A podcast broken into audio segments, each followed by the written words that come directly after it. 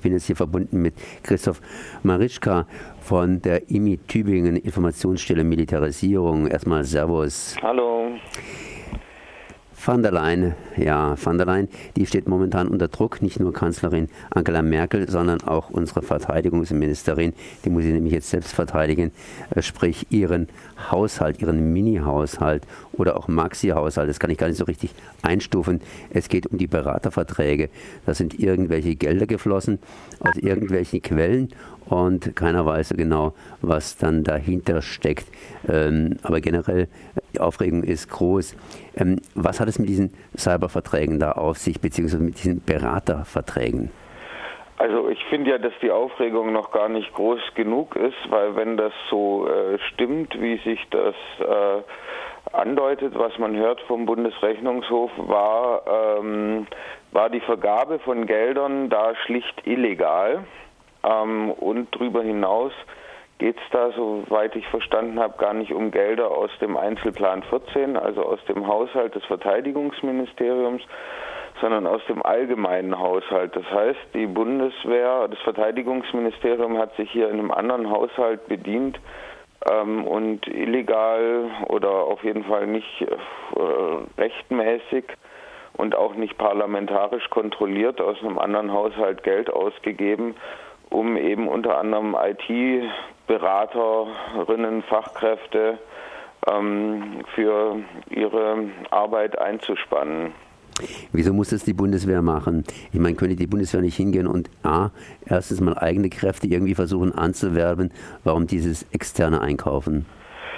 Die Bundeswehr hat ja tatsächlich letztes Jahr eine eigene sozusagen Teilstreitkraft für den Cyber- und Informationsraum aufgestellt. Die von der Leyen hat gemeint, das ist jetzt eben äh, dieser Cyber- und Informationsraum ist ne neben äh, See, Luft und Land äh, eine weitere sicherheitspolitische Domäne und ein Operationsraum der Bundeswehr. Also so hat sie das wörtlich ausgedrückt.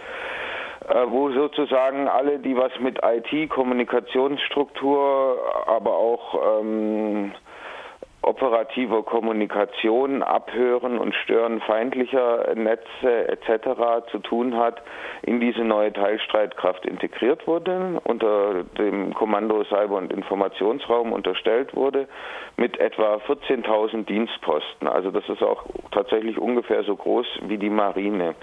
Jetzt ist aber das Problem, um in diesem Cyber- und Informationsraum sozusagen bestehen zu können, muss die Bundeswehr immer das aktuellste, die aktuellsten Technologien im Blick haben und auch das aktuellste Know-how.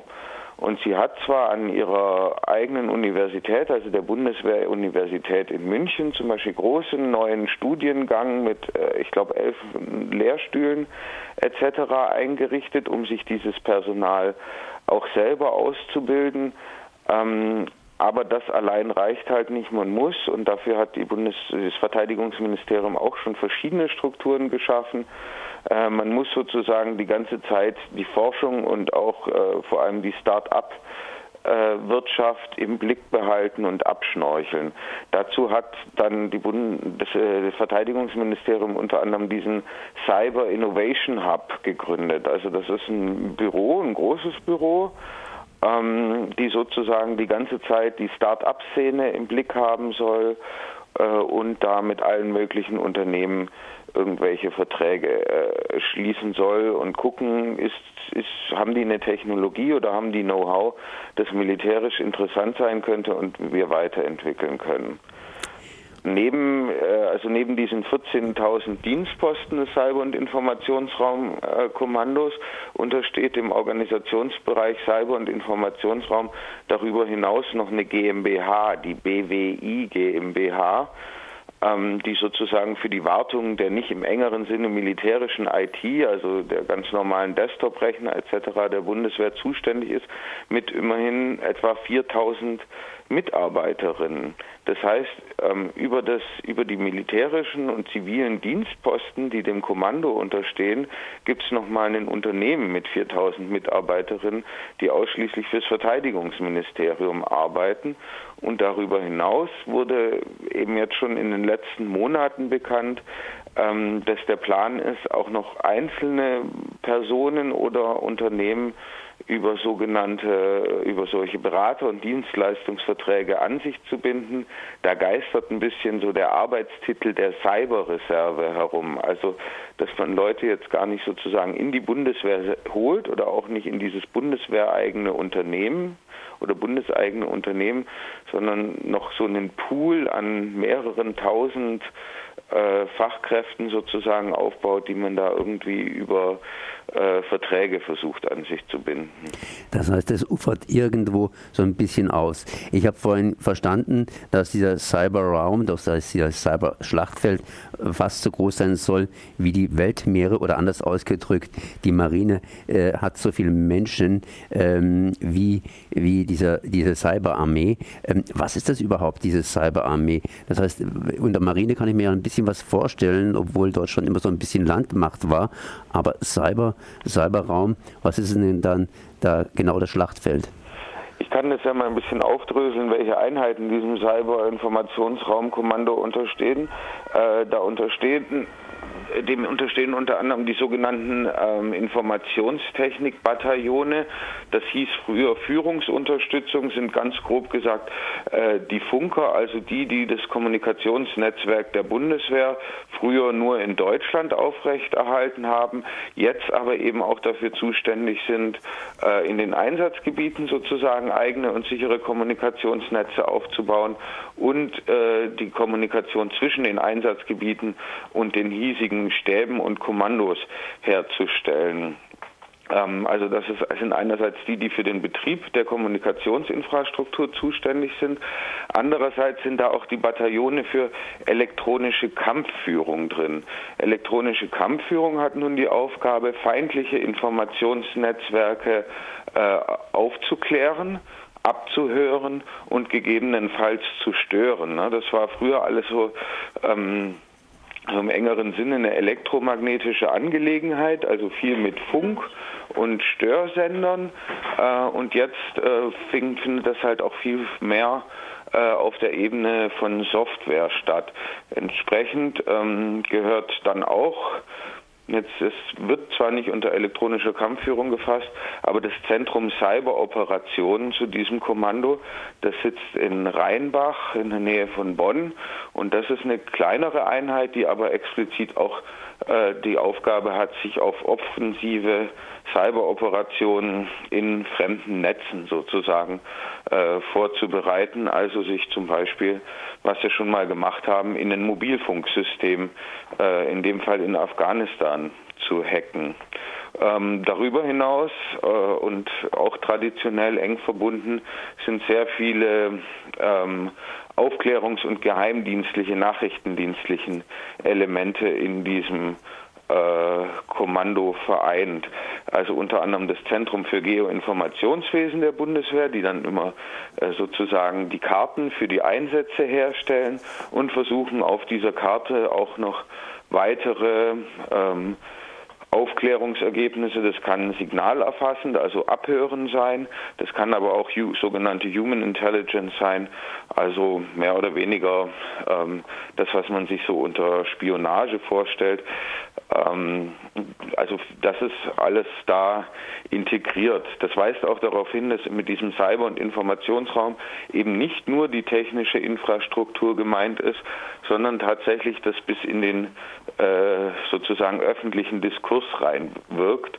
Also auch das äh, Zentrum für operative Kommunikation das vor allem in den Einsatzgebieten durch gezielte Informationsmaßnahmen, Radiosender, Flugblätter, alles Mögliche für ein freundliches Umfeld sorgen soll, aber auch hier in Deutschland sozusagen ähm, die ähm, die Truppenunterhaltung organisiert, äh, das Radio Andernach und BWTV und aber auch bis hinein in den öffentlichen Diskurs wirkt.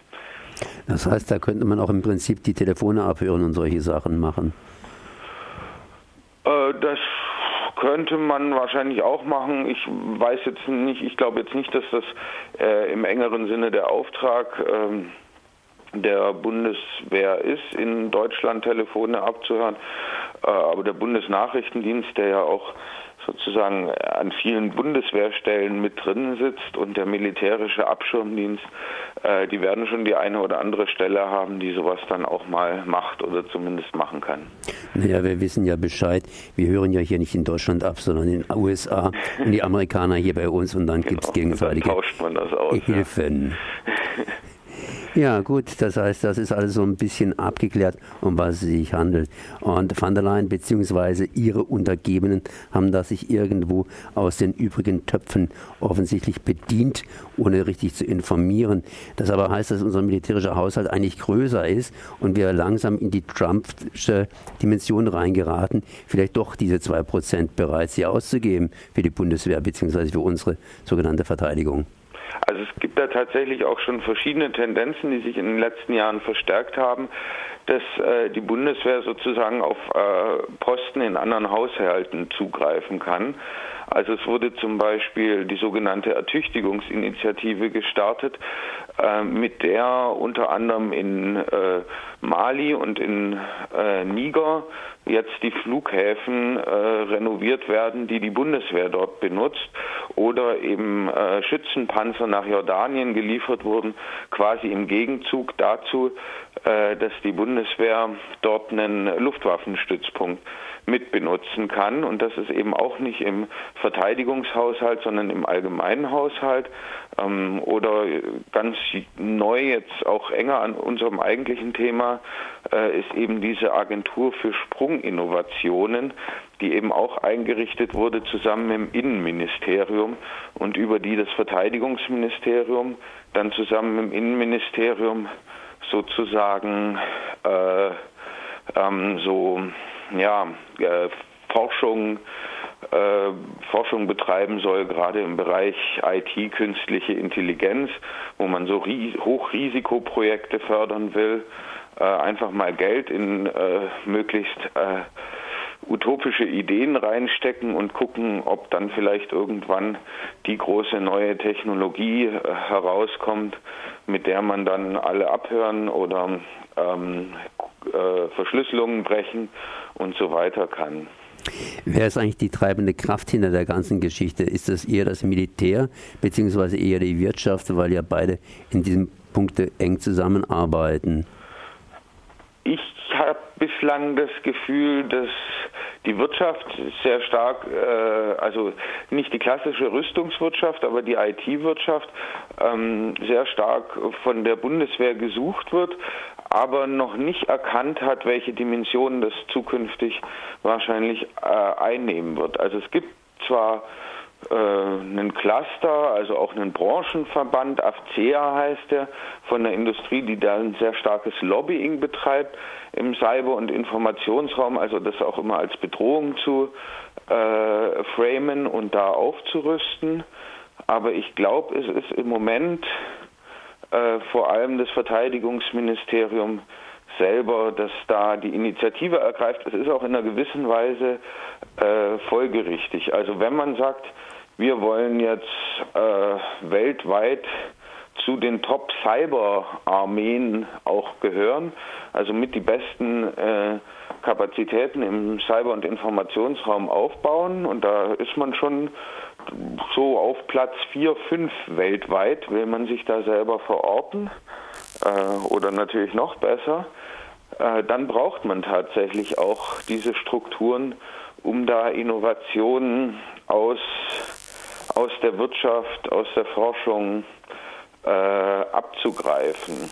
Also da ist vielleicht ähm, in einer gewissen Weise kann man ja auch nachvollziehen, dass autoritärere Systeme jetzt wie der äh, Iran oder Nordkorea es vielleicht auch leichter haben, sozusagen eine Cyberarmee aufzustellen und sozusagen alle, die IT-mäßig was drauf haben, dann in diese Cyberarmee zu stecken äh, das ist dann halt so in so einem äh, in so einer kapitalistischen Demokratie äh, läuft es dann halt äh, wie immer übers Geld. Und da ist halt die Bundeswehr selbst ähm, steht vor dem Problem, dass sie halt starre Karrierestrukturen und Lohnstrukturen hat und äh, jungen Leuten, die frisch von der Uni zum Beispiel kommen oder einfach erfahrene Hackerinnen sind, ähm, nicht das gleiche Geld zahlen kann innerhalb ihrer Strukturen wie die Industrie, die dann einfach